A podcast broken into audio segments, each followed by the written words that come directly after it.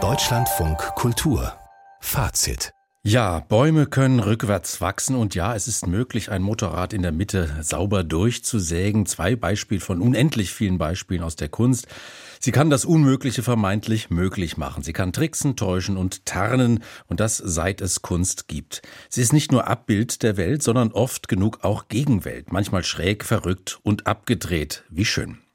Impossible heißt eine Ausstellung im Frieder Burda Museum Baden-Baden, die genau diesen fantastischen Kräften der Kunst huldigt. Rudolf Schmitz berichtet. Seid realistisch, verlangt das Unmögliche, hieß eine der Parolen des Pariser Mai 1968. Nicht zufällig hatte der Surrealismus Pate gestanden bei der Studentenrevolte. Jetzt entdeckt das Frieder Burda Museum die surrealen Kräfte der Kunst noch einmal.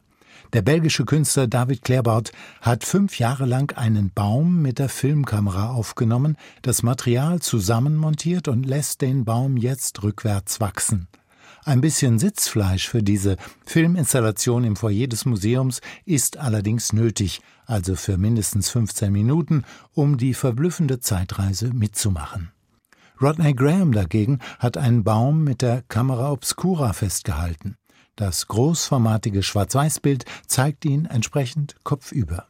Kurator Alexander Timchenko. Das hat einen ganz merkwürdigen Effekt, obwohl der Eingriff so simpel ist, der Eingriff des Umdrehens. Die Äste werden plötzlich zu Wurzeln, der Boden wird zu einem Himmel und wir sehen das Objekt ganz neu und anders.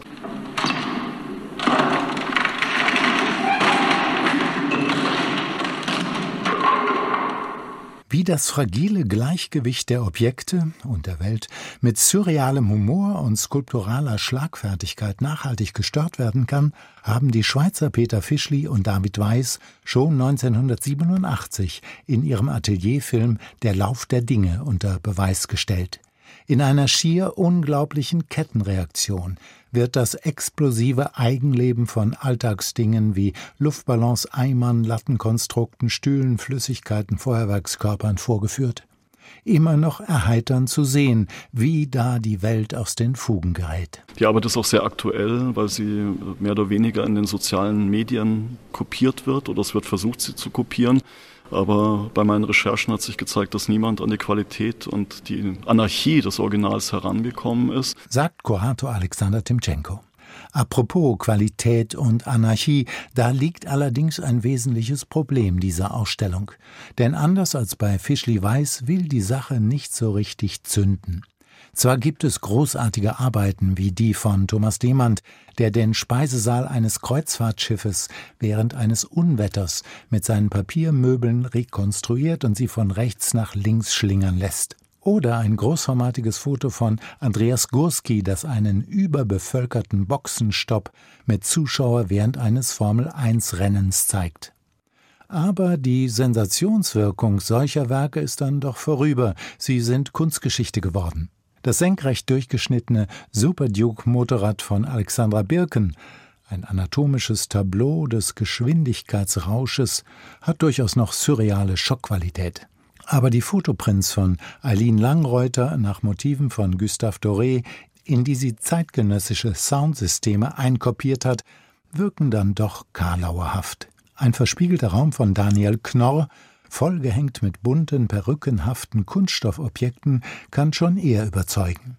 Die Objekte, so der Künstler, sind Fehlprodukte einer Kunststoffrecyclingmaschine, die er für seine Zwecke gerettet hat. Es ist für mich wie so eine Message, die, die von der Erde kommt, durch diese, ja, so fast äh, geschwürartigen Gebilde, ja, dieses Plastik, was wir auch wieder äh, jetzt äh, recyceln oder das, was nicht wir sowieso nicht loswerden und dass es eine Psychose ist. Schönheit in der schleichenden Katastrophe. Die Kunst kann so etwas sehen.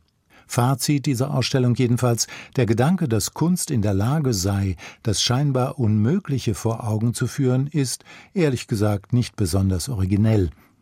Denn dieses Überschreitungspotenzial kennzeichnet die Kunst schon immer, zumindest in ihren guten Werken.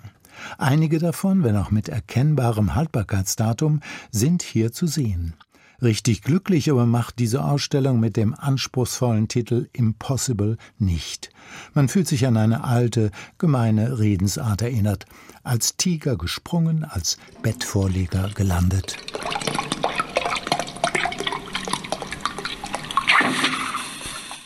Bis Ende Mai ist die Ausstellung zu sehen, Impossible, im Museum Frieder Burda in Baden-Baden. Rudolf Schmitz berichtete.